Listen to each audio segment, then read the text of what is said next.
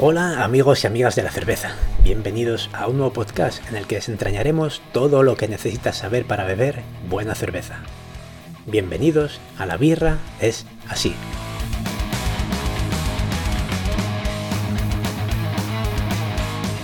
Y ya estamos de vuelta con un capítulo nuevo. Espero que hayáis pasado un buen verano y que hayáis probado muchas cervezas diferentes y las hayáis disfrutado en buena compañía. Hoy vamos a hablar del sentido del gusto. El gusto es el sabor que recibe la lengua, el órgano principal del gusto, donde un sabor es disuelto en saliva, registrado por los sensores químicos llamados papilas gustativas y que reacciona a un elemento químico y es enviado al cerebro para que lo interprete. El sentido del gusto, aunque no está tan relegado al olvido como el sentido del olfato, no se le presta mucha atención.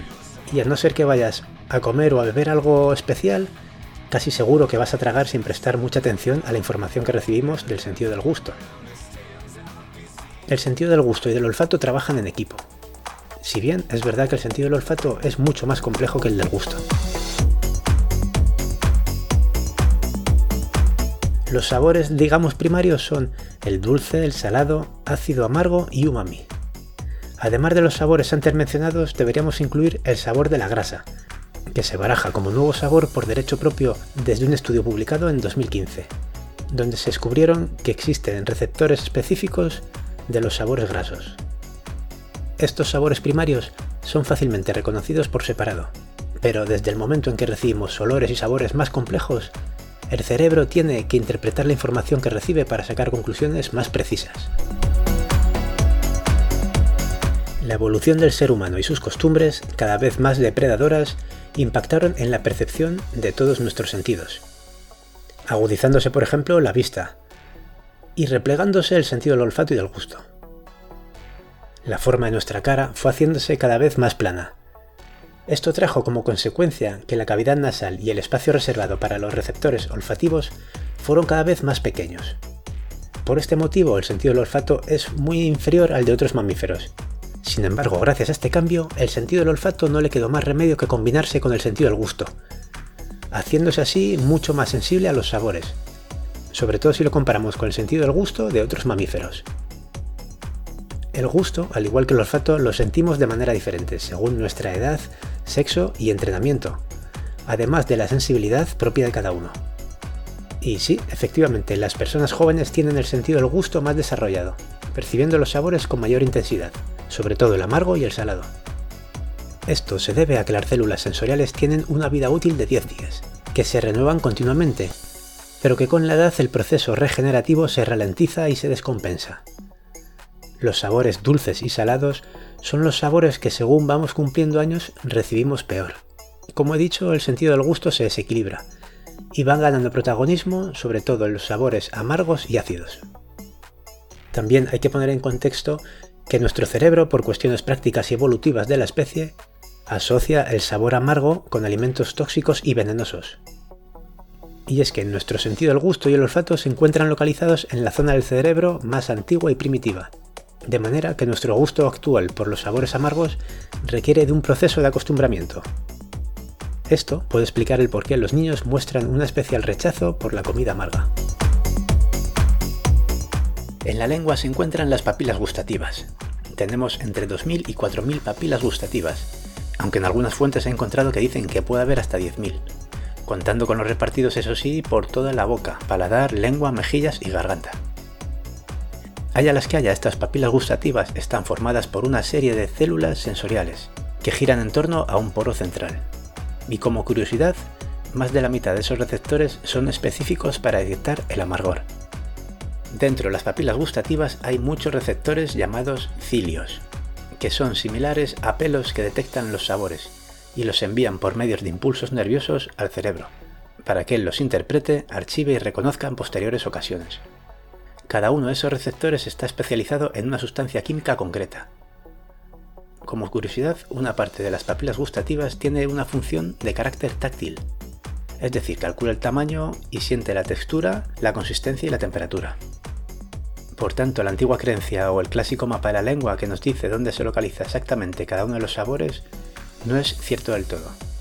Todas las papilas gustativas tienen capacidad para reconocer varios sabores diferentes, aunque si bien es cierto, algunas zonas son más sensibles a unos sabores u a otros, ocupando el mayor espacio las papilas gustativas especializadas en los gustos ácidos y amargos. Y vamos ahora a describir brevemente cada uno de los sabores primarios. Por ejemplo, empezamos con el sabor dulce. Es uno de los sabores más placenteros. En la cerveza casi siempre suele estar presente, por ejemplo, en estilos como la cerveza de trigo o Weissbier, en la Doppelbock, cervezas donde la malta aportan ese dulzor a grano, caramelo o chocolate. Este dulzor pasa a ser el protagonista en estilos en los que ese sabor dulce es indispensable, como por ejemplo las Milk Stout, cervezas a las que añaden lactosa, ya que es un azúcar no fermentable que utilizan para aumentar la densidad y la sensación cremosa en boca, en definitiva para que sea un sabor más dulce. El dulzor en las cervezas, complementándose con el amargor del lúpulo, sirve también para equilibrar las cervezas. El sabor ácido. Estas papilas gustativas detectan, al igual que los pHímetros, los iones de hidrógeno. Es un sistema de detección sencillo y rápido, ya que la presencia de ácido puede indicarnos la presencia de algún tóxico. La acidez en la cerveza gira en torno a un 4,5 unidades, sin contar con la cerveza sour, donde tiene un pH de alrededor del 3,5. Aquí deberíamos incluir el sabor agrio, un sabor que siendo ácido nos recuerda más a productos lácteos. Esta acidez, como protagonista en las cervezas, solo se encuentra en la cerveza sour. A la hora de hacer cerveza, el pH o acidez del agua también es importante, y baja de manera natural durante el proceso de macerado, gracias a las maltas, y sobre todo a las maltas más tostadas. Circunstancia importante ya que con un pH adecuado las enzimas y levaduras van a trabajar mucho mejor. El sabor salado. Puede estar presente en la cerveza si se utiliza un agua rica en minerales, o si ha sido agregado por el cervecero, algo no tan raro como parece, aunque lo normal es añadir muy poco, sobre todo para mejorar el perfil del agua.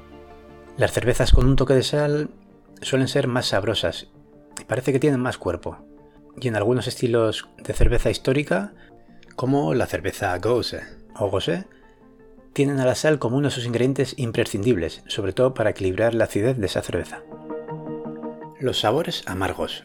Los sabores amargos suelen requerir una adaptación a ese gusto tan particular, ya que de manera innata nuestro cerebro recoge el sabor amargo como una sustancia potencialmente tóxica, como los alcaloides, compuestos orgánicos de origen vegetal que nos recuerdan a la estrinina, nicotina, ricino, cocaína, etc.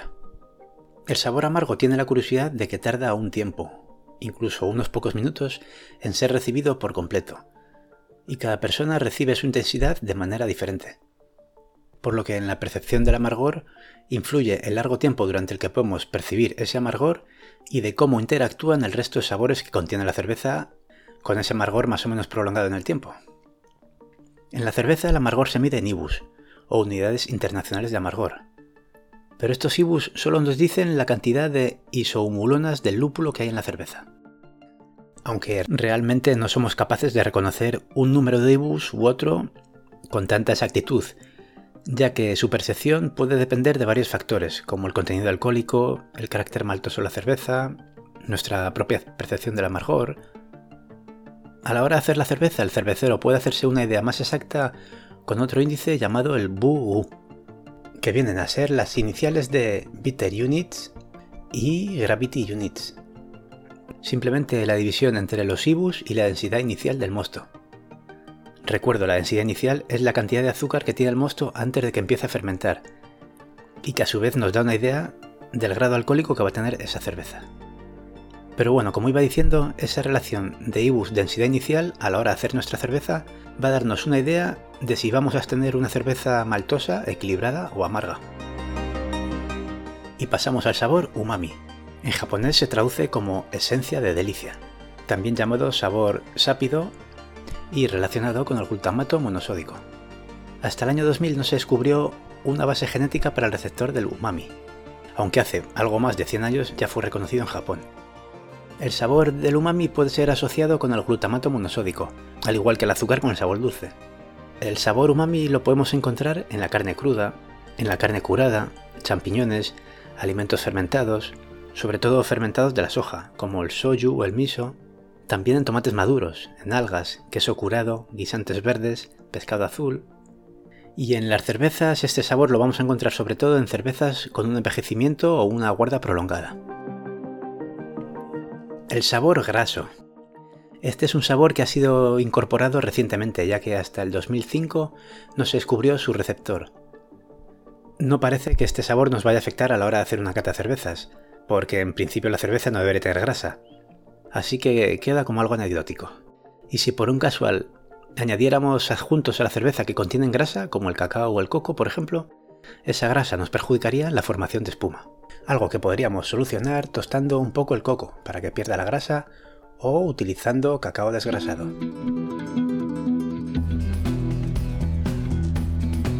De cualquier manera, siguen las investigaciones en torno a posibles nuevos receptores identificables como sabores primarios. Por ejemplo, parece que tenemos la capacidad de detectar el calcio, también algunos metales, almidones, dextrinas y algunos microorganismos del agua. Ya hemos visto la importancia de los sentidos del gusto y del olfato, y cómo fue determinante evolutivamente para evitar amenazas, peligros e intoxicaciones.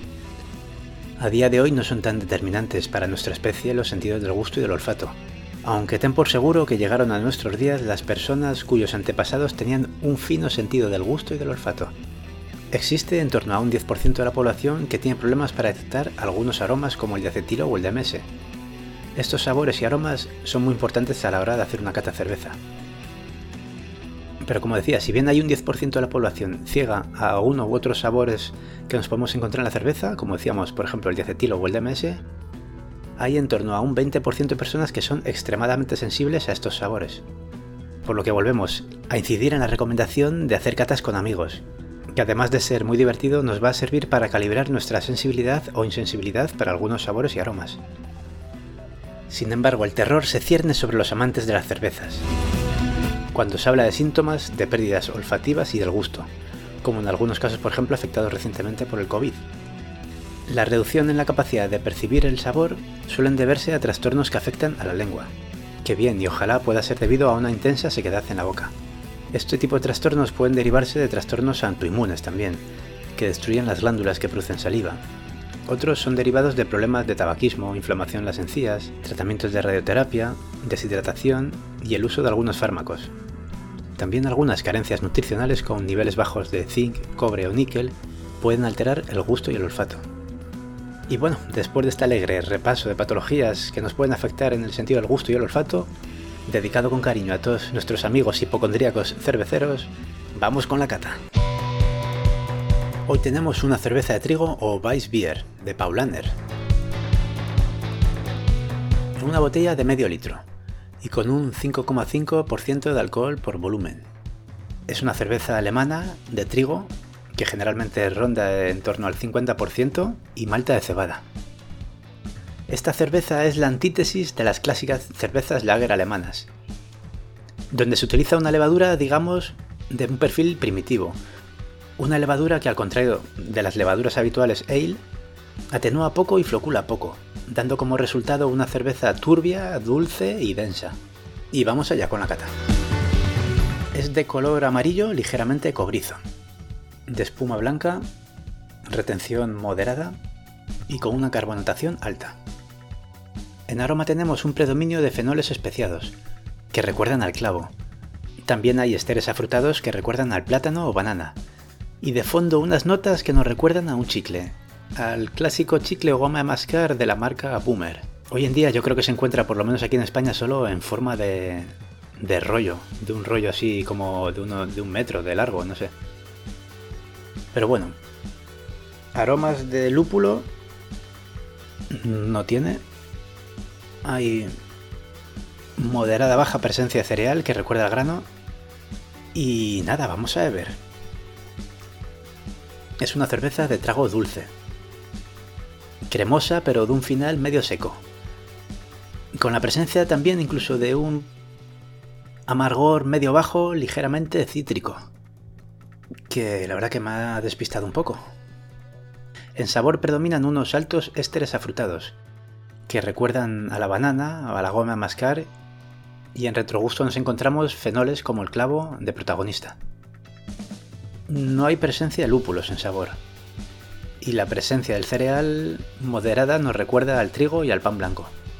En definitiva, nos encontramos delante de una cerveza clásica, más fácil de beber de lo que yo recordaba en otras cervezas de trigo. Una cerveza refrescante y ligeramente seca, lo que aumenta su bebilidad. Aunque con esta cerveza nos ocurre un poco lo que con las clásicas cervezas de trigo. Después de beber una de estas cervezas de trigo, normalmente nos sentimos un poco hinchados, como saciados. Casi que parece que alimentan.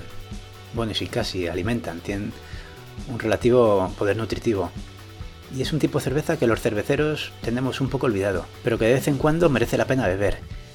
Y fijarse en lo que una levadura puede influir en el resultado final, ya que todos esos esteres y fenoles son subproductos derivados de una fermentación después de haber utilizado una clásica levadura de cerveza de trigo. Y esto ha sido todo, amigos y amigas de la cerveza. Espero que os haya parecido interesante. En el próximo programa vamos a hablar del proceso de catar una cerveza. Y cataremos... pues no sé, si igual luego me arrepiento. Pero venga, va, vamos a catar una cerveza industrial. Y porque la verdad que tengo mucha curiosidad, va, a ser una Cruz Campo. A ver si la encontráis. Yo no sé por el norte si por aquí puedo encontrarla, si no, bueno, cambiaré a otra cerveza industrial fácil de encontrar. Y nada más, amigos y amigas de la cerveza. Espero que os haya parecido interesante, si es así, compartir en vuestras redes sociales. Un abrazo y vamos a ver si entre todos conseguimos hacer de este mundo un mundo cervecero mejor. Muchas gracias y salud. Chao.